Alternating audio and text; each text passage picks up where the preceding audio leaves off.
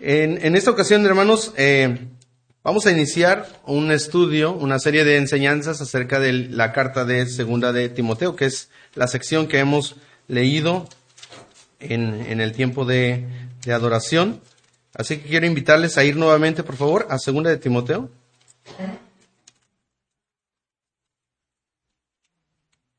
Está después de Primera de Timoteo, entonces va a ser fácil encontrar. Capítulo 4, solo quiero eh, que me acompañe a leer un versículo. No, vamos a leer tres versículos, del 6 al 8. Sé que lo acabamos de leer, vamos a leerlo nuevamente juntos, sobre todo porque ya no terminamos de leer, entonces vamos a repasar un poquito. 6 eh, al 8 dice así, eh, porque yo ya estoy para ser sacrificado y el tiempo de mi partida está cercano. He peleado la buena batalla, he acabado la carrera he guardado la fe. Por lo demás me está guardada la corona de justicia, la cual me dará el Señor juez justo en aquel día, y no solo a mí, sino también a los que aman su venida. Hermanos, ¿qué sucedería si, si el día de hoy nos dijeran que eh, nuestros resultados, nuestros estudios médicos han salido eh, positivos, pero quizá no al COVID, sino a una enfermedad terminal. Si el doctor nos dijera que nos quedan solo algunos días de vida, ¿cuál sería nuestra reacción? ¿Qué haríamos en ese momento? Eh, tratamos de ponernos un poquito en esa situación. Sé que no muchos hemos pasado por eso. Quizá ahora en los tiempos de COVID, eh, sobre todo en la primera etapa donde eh, se presentaron más casos, creo que todos nosotros estuvimos cerca de alguien que tal vez eh, padeció, padeció y sufrió y falleció por el COVID, ahí en donde estábamos rentando el hermano, era un hermano de la iglesia el que nos estaba rentando.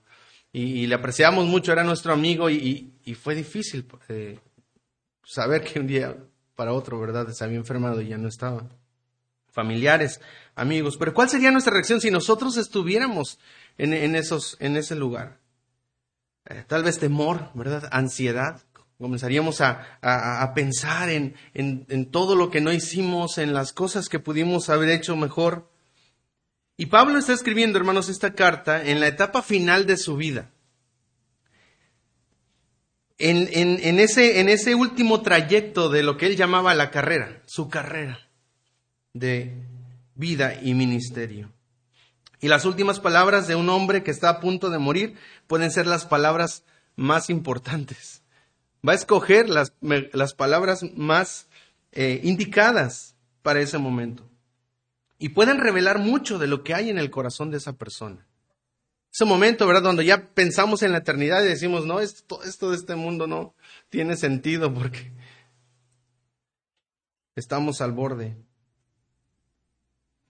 de la eternidad. Pablo había sufrido mucho por causa de Cristo y sin duda él había sido encarcelado en varias ocasiones. Él había experimentado este tipo de opresión, de persecución.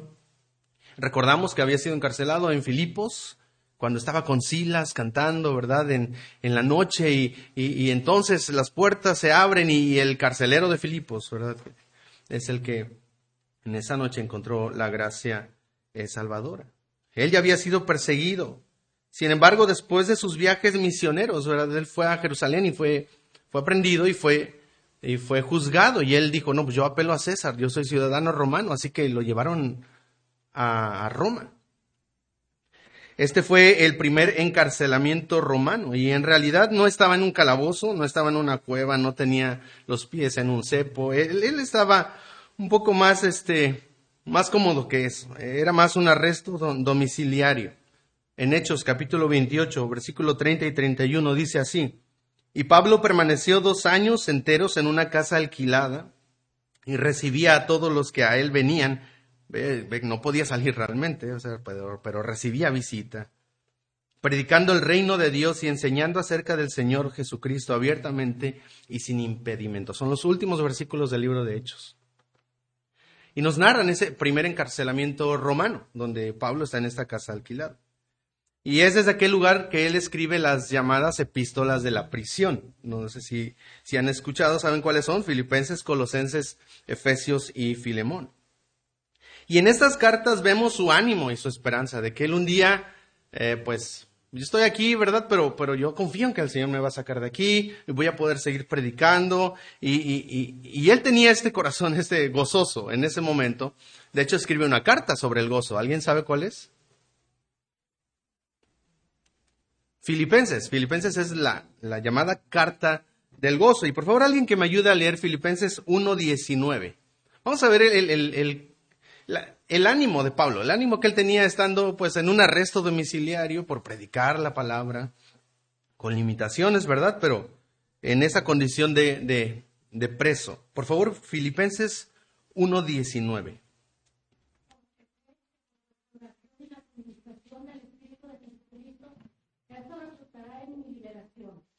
Muy bien, ¿cuál es, ¿cuál es la actitud de Pablo? Es muy positivo, ¿verdad? Dice, yo estoy aquí, pero confío y estoy orando, ¿verdad? Dice que ustedes están orando por mí y yo pues, pues confío en que el Señor voy a salir de esto. Y, en verdad salió de eso. O sea, el Señor obró a través de las oraciones y fue librado, fue, fue puesto en libertad para continuar su ministerio. Sin embargo, históricamente sucedió algo que pues ya no encontramos en las en, las páginas de la Biblia, pero la historia lo registra y lo puede ver en las narraciones de Flavio Josefo, que es un historiador judío eh, de la época. En el año 64 hubo un gran incendio en Roma y el pueblo se quejó contra el gobierno fuertemente y criticó mucho el gobierno, el gobierno de Nerón. Qué raro, cuando hay un problema criticamos al gobierno. Es una tendencia. porque decían que no había hecho nada, incluso que probablemente su vida, su libertinaje y todo lo que él, la manera en la que vivía pudo haber causado aquel incendio que acabó con vidas de muchas personas en, la misma ciudad de, de Roma. Fue entonces que Nerón, para desviar las críticas, lo que hizo fue culpar a los cristianos de aquel incidente. Él dijo, en realidad son los cristianos y sus reuniones y su filosofía y todo esto lo causaron ellos y es así como el cristianismo comenzó a considerarse una religión peligrosa y extremista al punto que se dictó como ilegal en el año 64 después de Cristo. Parece y comenzó una gran persecución contra los cristianos en ese entonces. Y parece que en ese contexto de, de persecución y cristianismo ilegal y nuevamente Pablo predicando la palabra, que él fue nuevamente encarcelado. Y a diferencia del primer encarcelamiento romano, donde eh, eh, él estaba en una casa alquilada, eh, ya no fue, ya no estaba con los mismos privilegios.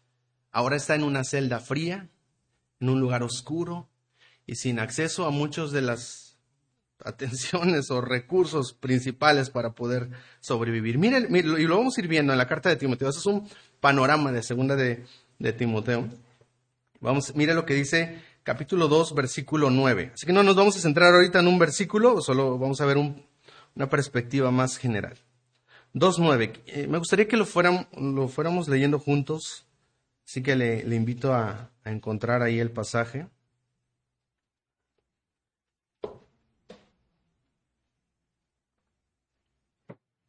Léalo conmigo, dice así en el cual sufro penalidades hasta prisiones a modo de malhechor. Muy bien, hasta ahí, hasta el punto y coma.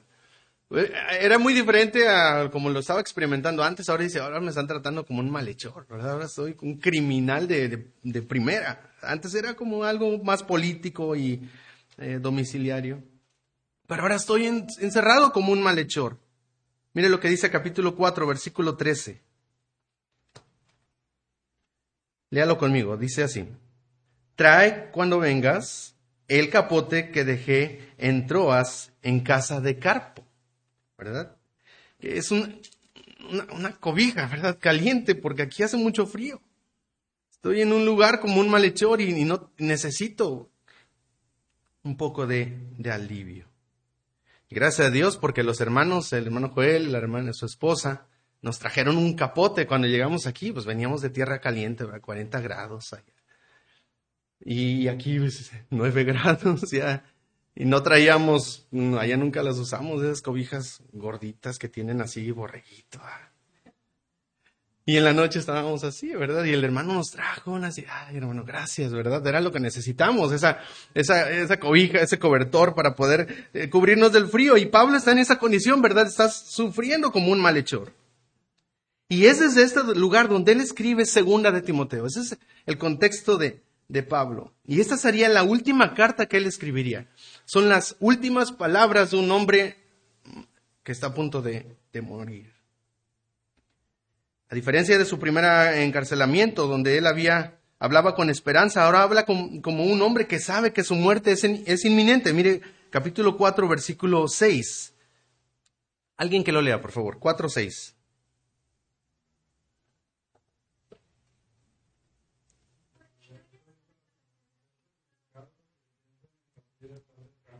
Muy bien, pueden ver, no, ya no dice, ah, yo sé que por sus oraciones voy a ser liberado. Él dice, no, sabes que ya esta vez es diferente. Ya, el tiempo de mi partida, ya, ya lo veo venir. Ese es un hombre que ya sabe, tiene una fecha, ¿verdad?, para quizás ser llevado a la muerte.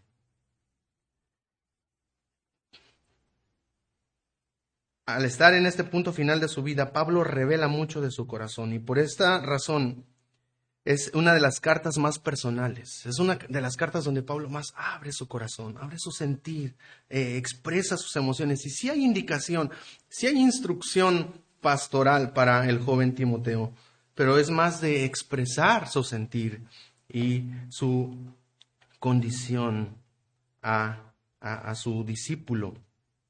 Eh, y lo que nos revela su corazón cuando vemos la carta no es desesperación, no es queja, no es, ay, ¿por qué a mí? ¿Por qué otra vez me metieron en la cárcel, verdad? ¿Por qué Dios no me ayuda en esta ocasión? Por si ya me ayudó una vez. ¿Por qué? ¿Y por qué? Y normalmente nosotros haríamos esas preguntas. Cuando pasamos por una situación que no entendemos, una situación difícil y que vemos como una crisis inminente en nuestra vida, nuestra tendencia es a preguntar, ¿por qué? ¿Por qué a mí? ¿Por qué otra vez? Y cuestionamos la voluntad de Dios. Pero lo que encontramos en Pablo no es este, esta queja, esta amargura en contra de Dios por sus circunstancias. Lo que encontramos, hermanos, es esperanza. Y vemos dónde está puesta su esperanza. Su esperanza no está en las personas. Él sabe que las personas le van a decepcionar. Y mire lo que dice aquí en capítulo 4, versículo 16. En mi primera defensa, ¿cómo, estaba Pablo? 4.16. ¿Qué dice? En mi primera defensa, ¿qué? Ninguno estuvo a mi lado. ¿Cómo se sentía Pablo? Sus amigos, sus, sus colaboradores, estaba solo. Estoy enfrentando como malhechor y estoy solo. Las personas incluso lo habían abandonado. Todos me desampararon, dice ahí. No les se ha tomado en cuenta. Su esperanza no está en las circunstancias, porque las circunstancias pueden cambiar. Su esperanza está en Cristo. Mire lo que dice versículo ahí mismo 16, versículo 17. Ninguno estuvo a mi lado y versículo 17, ¿qué dice? Pero el Señor estuvo a mi lado. ¿Sabes qué? Él no estuve solo. Me sentía solo, pero no estuve solo. Señor estuvo a mi lado y me dio fuerzas para que por mí sea, eh, fuese cumplida la predicación. También podemos verlo en, en el capítulo 1, versículo 12.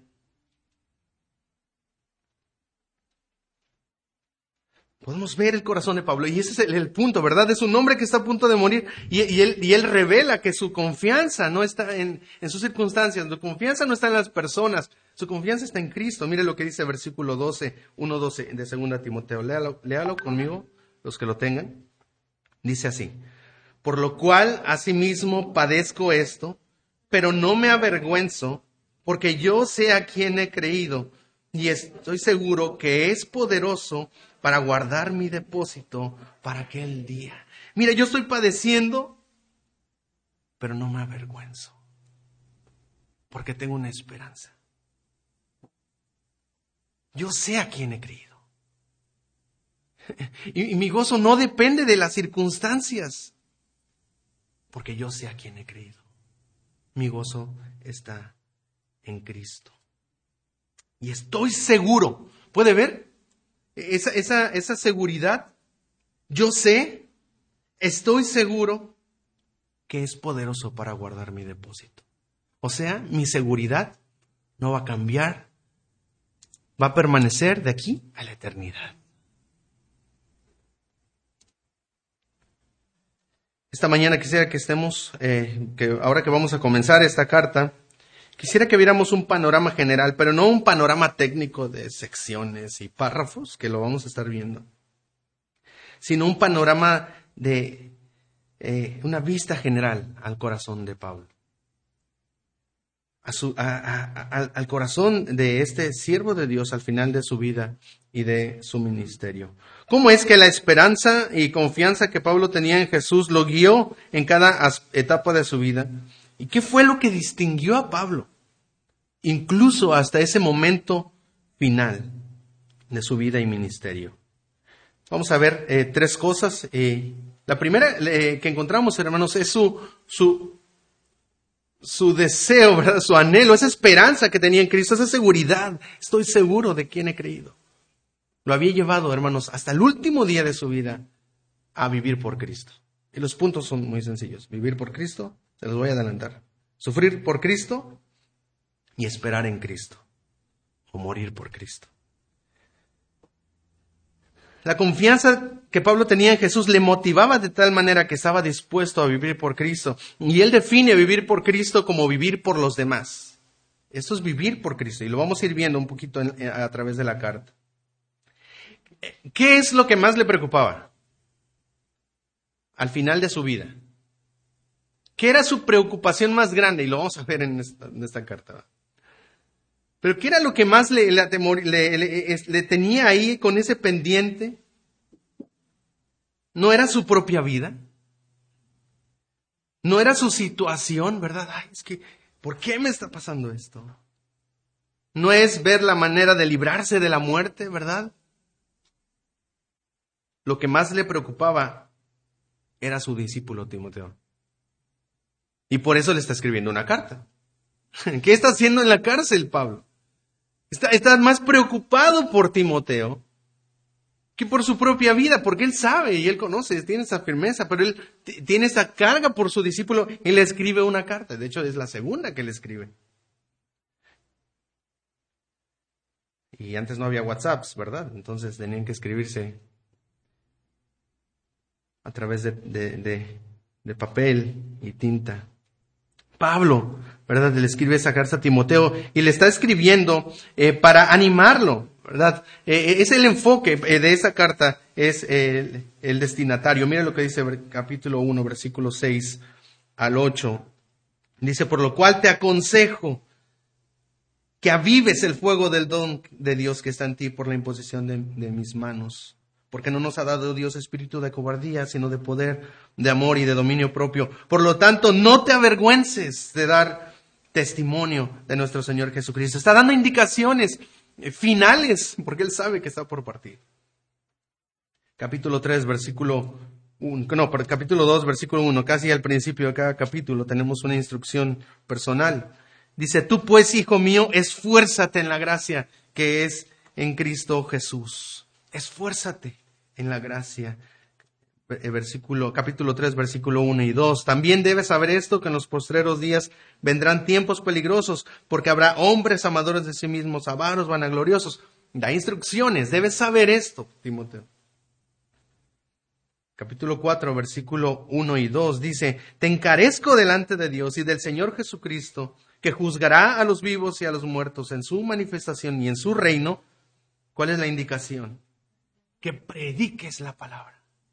Necesitas predicar. Yo lo he hecho toda mi vida y ministerio. Y tú vas a continuar con esa obra de predicar la palabra y que instes a tiempo y fuera de tiempo, redarguya, reprende, exhorta con toda paciencia y doctrina. Pablo tiene algo claro en cuanto al final de su vida, en su relación con Timoteo y su relación con la palabra. Y lo expresa en capítulo 2, versículo 9 en el cual sufro penalidades hasta prisiones a modo de malhechor. Y como dice la última parte del versículo 9, 2.9. más que la palabra de Dios que yo estoy aquí, pero la palabra de Dios sigue avanzando. Él había entendido, esto no depende de mí, esto es la obra de Dios. Nosotros, yo solo formo parte, una pequeña parte de la extensión de, la obra y del, Evangelio, del, conocimiento de la gloria de Dios. Él se encarga de animar al joven Timoteo a seguir su carrera y a esforzarse en la gracia. Podemos ver lo que está pasando al final del ministerio y la vida del apóstol Pablo. Su, ministerio no está terminando. Su, ministerio no se está encogiendo, ¿verdad? Pues ya Pablo está muriendo y, y, pues ya el Evangelio ya no está siendo predicado. No, hermano, su ministerio se está expandiendo. El Evangelio sigue corriendo y cada vez más va creciendo, aún en medio de la persecución. Él sabe que aunque Él va de salida, detrás de Él viene una generación que va a continuar, que va a tomar la estafeta, como esas carreras de relevos, ¿verdad? Y siguen la carrera. De hecho, Él describe su vida. He acabado la carrera. Hermanos, la mentoría es una relación de desarrollo personal en la cual una persona más experimentada o con mayor conocimiento ayuda a otro o otra menos experimentada o con menor conocimiento a crecer en su vida espiritual. Es lo que la Biblia llama discipulado. La persona eh, que recibe la mentoría se le conoce comúnmente como discípulo o aprendiz. Y esta semana estaba escuchando a una persona que decía que, que él quería contratar a un coach personal esas cosas del siglo XXI. Un coach, ¿han escuchado esto? ¿Ya quién ya lo contrató? Por trabajo, ¿verdad? Y, le preguntamos, a ver, ¿cómo es, verdad, eso del coach? No, es alguien con el que tú ves eh, frecuentemente y, te ayuda, ¿verdad?, a tomar tus decisiones, te motiva y, te da palabras, ¿verdad? Y, para, y te da una, pues una, una guía más o menos de cómo puedes ir eh, llevando un proceso, tomando decisiones en tu vida para ser eh, pues cada vez más, eh, eh ¿cómo se dice? Perdón, pues exitoso. Y él dije, ah, eso suena interesante, me suena como al discipulado en la iglesia. De eso se trata el discipulado, de hecho. Y de hecho alguien decía, ¿por qué no vas a tu iglesia? ¿Por qué no vas a la iglesia y hablas con el pastor? Él te puede mentorear muy bien. Te puede aconsejar, de hecho, te puede, y con la palabra. No necesitas un coach. Necesitas la palabra. Y lo vamos a ver, la importancia, la centralidad de la palabra en la vida y el ministerio. Todos los creyentes somos llamados a ser discípulos que hacen discípulos. O sea, ser un coach bíblico. No, no, no lo vamos a llamar así, suena raro. Como que queremos mezclarlo del mundo. ¿eh? No, discipuladores, mentores. Discípulos que hacen discípulos. Fue el llamado del Señor Jesús a los discípulos antes de irse. Recuerda las palabras. las últimas palabras antes de irse son las más importantes. ¿Qué fue lo que dijo Jesús antes de irse? La gran comisión. Ir y hacer discípulos. Después dejó la esperanza, la promesa. Y aquí yo estoy con vosotros. No estás solo en ese proceso. Haz discípulos. Ese es nuestro llamado, hermanos. Hacer discípulos todas las naciones. Y el discipulado es mucho más que una clase a la que venimos, es más que leer un libro o rellenar espacios en blanco. El discipulado se trata de ser el mentor de alguien más, de ayudar a otros a conocer más a Jesús y a ser como Él. Hermanos, es algo que se hace en la vida diaria, es algo que se hace en el día a día, ayudarnos unos a otros. Y hablamos un poco de esto hace 15 días. Hermanos, es lo que Jesús hizo con sus discípulos comió con sus discípulos, caminó con sus discípulos, iban por las calles con sus discípulos y aprendían juntos de la palabra. Es lo que Pablo hizo con Timoteo, ¿verdad? Eh, lo, conoció y, se lo llevó al, ministerio y vamos a servir y, y, así él involucraba y discipulaba también a otros. Debemos ser discípulos que hacen discípulos. Y Pablo exhorta a Timoteo a continuar con esta, con esta cadena. Mire lo que dice capítulo 2, versículo 2. Lo que has oído de mí ante muchos testigos, ¿qué dice? 2.2. Esto encarga a hombres fieles, que sean idóneos para enseñar también a otros. El cristiano se, se reproduce. Nosotros, hermanos, escuchamos la palabra de alguien. No nos llegó por revelación de un ángel, alguien tuvo una revelación o algo así. Espero que no. Estaría en la iglesia equivocada. No, alguien vino y nos habló, alguien vino y nos invitó, alguien vino y nos dijo, oye, vamos a la iglesia, ¿verdad? Y nosotros al principio no queríamos y todos tenemos una historia de cómo llegamos a, Cristo. Porque alguien entendió, ese es mi llamado, de hacer más discípulos.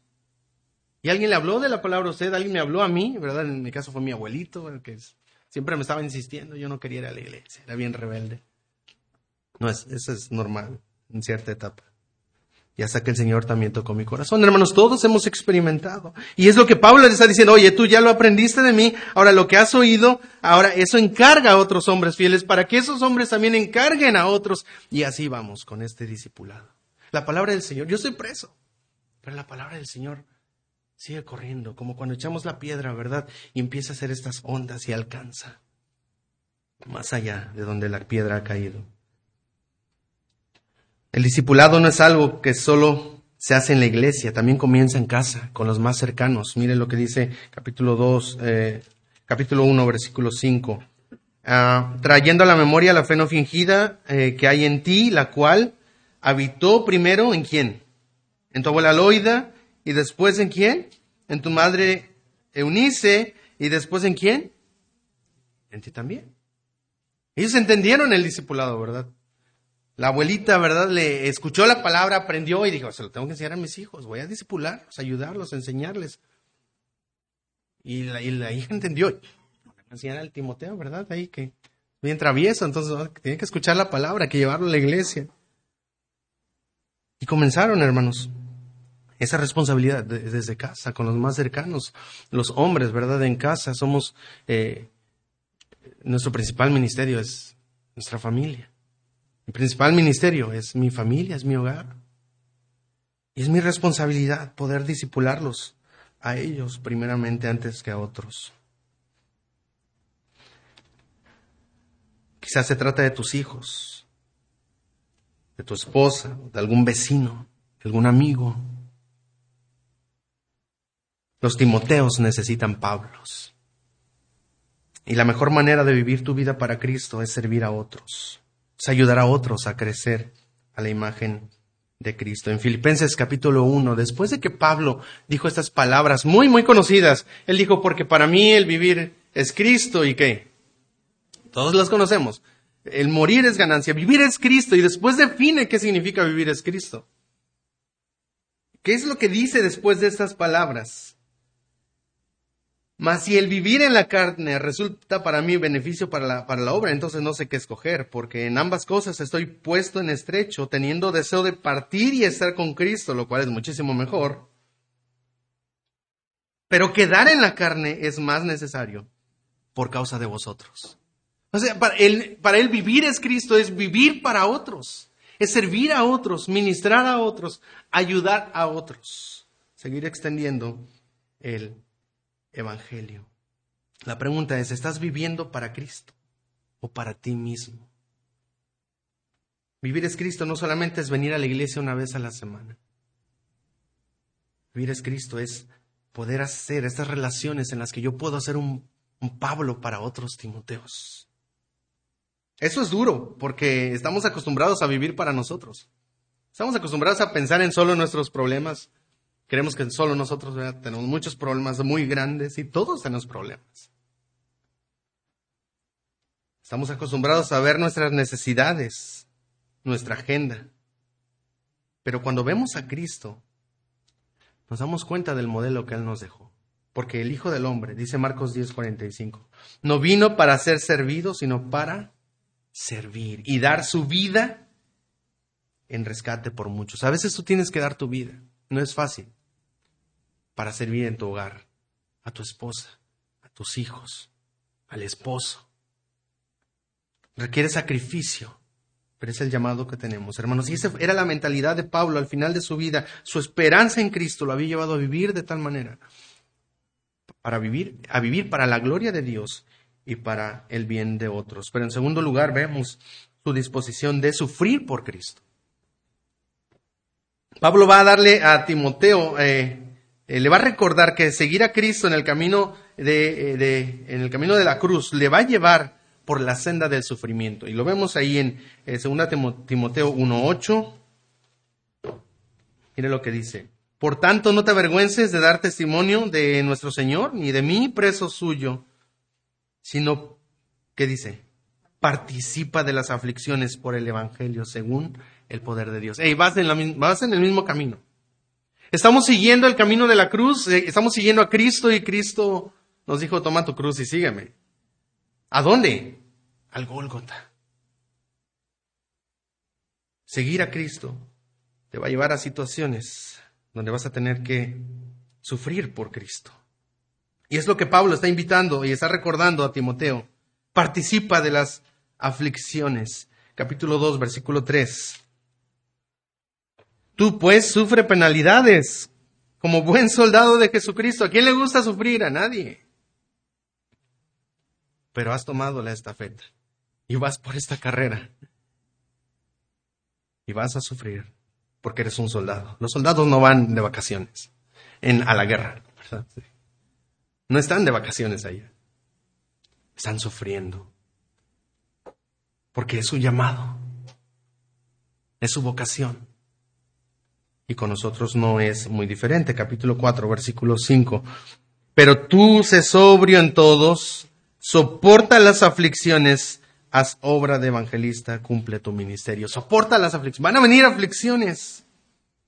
Ahora debemos tener cuidado cuando hablamos de sufrimiento, porque eh, quizá algunos dicen, ah, yo estoy sufriendo ah, el riñón, yo estoy sufriendo.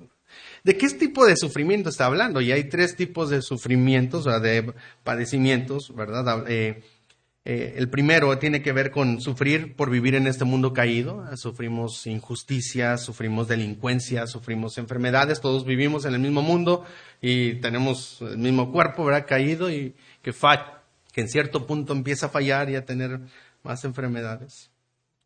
Podemos sufrir como consecuencia del pecado en nuestra vida y nuestras malas decisiones.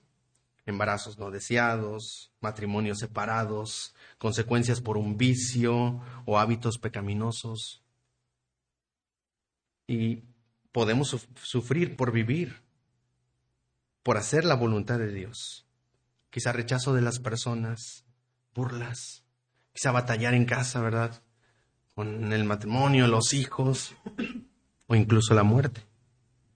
Muchas veces cuando pensamos en la idea de sufrir por Cristo, eh, por nuestro propio contexto, a ver, ¿Quién ha sido amenazado de muerte por ser cristiano? Quizás si vivimos por allá en la Sierra de Oaxaca, ¿verdad? Y en algunos lugares he escuchado testimonios de hermanos que, que están en esas condiciones, pero decimos, eso no es para nosotros aquí, ¿verdad? En Monterrey eso no, no sucede. Eso es para otras personas de otros lugares y en otra época, pero creemos, eh, empezamos a desarrollar la idea de que el cristianismo así es, como lo vivimos aquí. Y me gustó una, frase del hermano Héctor García que dijo una vez en una predicación, él es misionero en Zambia, si, no sé si algunos lo conocen. Él dijo, la libertad que disfrutamos en nuestro país no es la norma para el cristianismo, sino que es la excepción. O sea, no es normal que el cristianismo sea así de libre. Y así de, con todas las libertades legales que tenemos para reunirnos y libertad de culto. La libertad que disfrutamos en nuestro país no es la norma para el cristianismo, sino que es la excepción. Y a veces pensamos que porque nosotros disfrutamos de libertad, que todos los creyentes en el mundo así son. Sin embargo, cuando miramos más allá de nuestras fronteras, podemos ver lo que sucede a aquellos que quieren seguir a Cristo en otros países. Y tengo algo de algunos eh, datos. Dice The Center, Center for Study of Global Christianity realizó una estadística donde estima que uno de cada, no, no, perdón, que cada seis minutos un cristiano ha sido asesinado en el último año.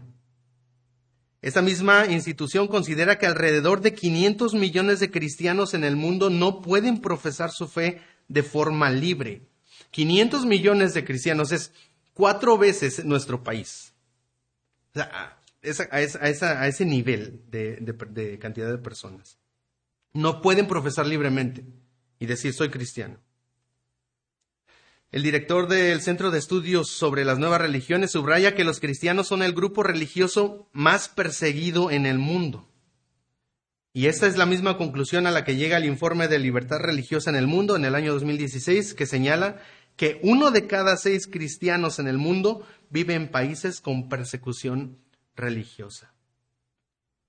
O sea, realmente la libertad que tenemos, hermanos, no es la norma, es la excepción. Y Pablo quiere animar a Timoteo, no desanimarlo. Tampoco quiero desanimarlo. Él quiere que Timoteo tome en serio su fe. Comience a tomar decisiones, no para buscar su propio beneficio, porque Pablo no lo había hecho, sino el de muchos, para que otros sean salvos. Quiere que Timoteo esté firme cuando venga la oposición o la, o la, persecución. Pero nosotros también somos llamados a tomar nuestra cruz y a seguir a Cristo. Mira lo que dice capítulo 3, versículo 12, que es un llamado también para nosotros. Léalo conmigo, por favor. Quiero que lo leamos juntos, capítulo 3, versículo 12. ¿Lo tenemos, hermanos? Lo leemos juntos. Dice, y también todos los que quieren vivir piadosamente en Cristo Jesús padecerán persecución.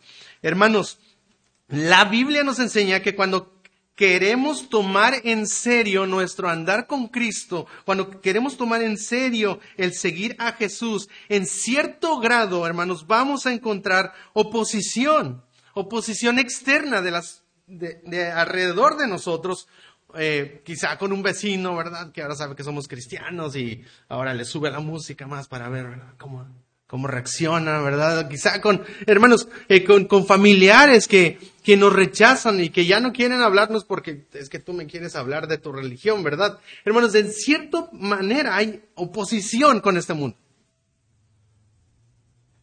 Oposición externa y oposición interna, porque ahora cuando creemos en Cristo y decimos, oh, hay áreas de mi vida que necesito cambiar y empezamos a luchar contra eso, hermanos. Nos damos cuenta que la vida cristiana es, es una lucha constante contra nuestro propio pecado. Pero, pero siempre hay un grado de oposición por ser cristiano, a pesar de nuestro contexto. Y la pregunta sería, ¿por qué seguir a Cristo? ¿Por qué alguien escogería el sufrimiento? ¿Por qué seguir a Cristo si eso me va a traer más problemas? Por eso nos parece un evangelio eh, muy llamativo, ¿verdad? Segunda Timoteo capítulo 2, versículo 11 al 12. Palabra fiel es esta, la palabra de Dios es fiel y comienza diciendo, no sus propias palabras, ahora Pablo está citando la palabra de Dios. Palabra fiel es esta, si somos muertos con Él, ¿también qué? Viviremos con Él. Si sufrimos, también que reinaremos con Él. Eh, ¿Por qué escoger este camino? Porque es el camino angosto, es difícil, pero es el camino, el único camino que lleva a la vida. Cristo es el camino, la verdad y la vida, y no hay otro. Porque la otra opción que tienes es el camino amplio y ancho, que todo el mundo le gusta porque puedo hacer lo que yo quiero, vivir mi vida como yo quiero y no someterme a ninguna regla. Pero ¿cuál es el destino de ese camino? Jesús dijo, entrad por la puerta angosta. No sé si, recuerdan ese pasaje. Porque amplia es la puerta y espacioso el camino que lleva a la perdición. Y muchos son los que la hallan. Hermanos,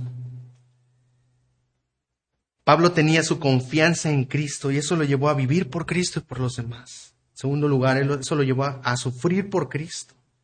Pero también en tercer lugar, ya para terminar, eso lo llevó a esperar en Cristo, o podríamos decir a, morir por Cristo. Mira lo que dice capítulo 4, y léalo conmigo, versículo del 5 al 8. ya lo hemos leído, eh, solamente lo voy a leer yo. 4 del 5 al 8. Dice, pero tú sé sobrio en todo, soporta las aflicciones, haz obra de evangelista, cumple tu ministerio. Porque yo ya estoy para ser sacrificado y el tiempo de mi partida está cercano. He peleado la buena batalla he acabado la carrera, he guardado la fe. Por lo demás, ¿qué es lo que me espera? ¿Qué es lo que Pablo espera? Por lo demás me está guardada la corona de justicia, la cual me dará el Señor, juez justo en aquel día. Y no solo a mí, eso no es exclusivo, sino también a quién? A todos los que aman su venida, a todos los que esperan en Cristo. El cristiano ve la muerte y el futuro y la eternidad con esperanza. Mire lo que dice versículo 18. Y el Señor me librará de toda obra mala y me preservará para su reino celestial. Él no está pensando en este mundo, Él está pensando, toda obra mala, Él me va a librar de este mundo caído. Y hay algo más grande que me espera, su reino. Y Él, como lo dijo en Filipenses, eso es mucho mejor. Eso es lo que esperamos los creyentes por la fe en Jesucristo. Me, preservará para su reino celestial. ¿Y cómo termina el versículo 18? A Él sea la gloria por los siglos de los siglos. Amén. ¿Cómo se alimenta esta esperanza? ¿Cómo Pablo estaba tan centrado en esta esperanza y tan confiado y, tan eh, animando a Timoteo a pasar de sus circunstancias. Mire versículo 13. Lo hemos leído. Dice, trae cuando vengas el capote que dejé en Troas, en casa de Carpo. Y mire los últimos, eh, la última frase que dice, y los libros, mayormente, ¿qué quería hacer Pablo al final de su vida? Nosotros diríamos, ah, pues espérate, yo haría lo, si tengo un, me han dicho que ya voy a, morir, ¿verdad? Por una enfermedad terminal. Yo haría lo que nunca pude hacer, ¿verdad? Y este, estaría con mi familia y, trataría, de, y pensamos mucho en, nosotros. ¿Sabe qué quería hacer Pablo? ¿Qué cree que quería hacer con los libros y los pergaminos? Seguir conociendo de Jesús. Quiero seguir aprendiendo. Tráete los, los comentarios, ¿verdad? Tráete los, los libros. Eh, yo quiero seguir leyendo lo que otros han escrito. Y también quiero leer los pergaminos, ¿verdad? ¿Qué dice la Biblia? Oye, pero ya estás para ser sacrificado. ¿Ya, ¿ya qué caso tiene? Hermanos, porque la vida cristiana de principio a fin se trata de conocer a Cristo. Y esta es la vida eterna. Juan capítulo 17, 3. Que te conozcan a ti, el único Dios verdadero y a Jesucristo quien has enviado. La vida eterna no comienza cuando yo muero y allá. La vida eterna comienza cuando tú has sido transformado por la gracia de Dios y Él te ha dado una nueva vida. Comienza aquí. Y tú necesitas ir conociendo y creciendo en Cristo Jesús. Recuerdo al pastor Samuel Hornbrook, pastor de 85 años, eh, estando en el instituto de la iglesia, eh, a mí algo que me impresionaba de él es, su, deseo de aprender. Yo decía, hermano, tiene tanta experiencia, tiene tanto conocimiento, dio clases incluso en una ocasión, varias ocasiones en UCLA. Y a él, usted lo veía en el instituto bíblico así, haciendo sus apuntes, ¿verdad? Y así como cada vez maravillado cuando escuchaba algo, como si fuera un, un, alumno, ¿verdad? Que está aprendiendo, que comenzando, y a mí me impresionaba por su actitud de aprender. Hermanos, esa es la clase de corazón que Pablo tenía. Y ese es el corazón que Dios quiere que tengamos, de estar aprendiendo y conociendo al Señor cada día más. Y, aparte del capote, ¿verdad? él quería esos libros, los pergaminos de la Biblia. La esperanza se alimenta con el conocimiento del Salvador. Y ese conocimiento nos lleva a evaluar las cosas espirituales, las cosas que realmente valen la pena, por las que no vale la pena vivir y morir. Filipenses capítulo 3 versículo 8 dice Pablo, y ciertamente aún estimo todas las cosas como pérdida. ¿Por qué? Por la excelencia del conocimiento de Cristo Jesús, mi Señor, por amor del cual lo he perdido todo y lo veo desde, desde la perspectiva de la eternidad son basura. Todo lo que el mundo te puede ofrecer, comparado con lo que Cristo te puede ofrecer, es basura. Pero ¿por qué no lo vemos así? Porque necesitamos conocer más a Cristo. Y necesitamos crecer en nuestro conocimiento y en nuestro deleite de Cristo Jesús, nuestro Señor. Dice, y lo tengo por basura, lo he perdido todo y lo tengo por basura para ganar a Cristo. Hermanos, la carta de, Pablo a segunda de Timoteo, y con eso termino, eh, nos presenta un Pablo, eh, nos presenta en Pablo un modelo de cómo el creyente debe enfrentarse al futuro y a la muerte. El creyente ve la eternidad con esperanza. Primera de los Corintios 15, 55 dice, ¿dónde está, oh muerte, tu aguijón?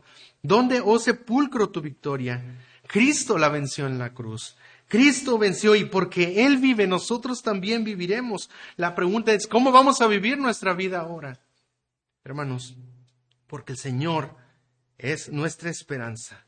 Nosotros también podemos vivir como Pablo, vivir por Cristo, por los demás, sufrir por Cristo y morir por Cristo. Que el Señor nos ayude, hermanos, a tomar esta estafeta y seguir el camino de la cruz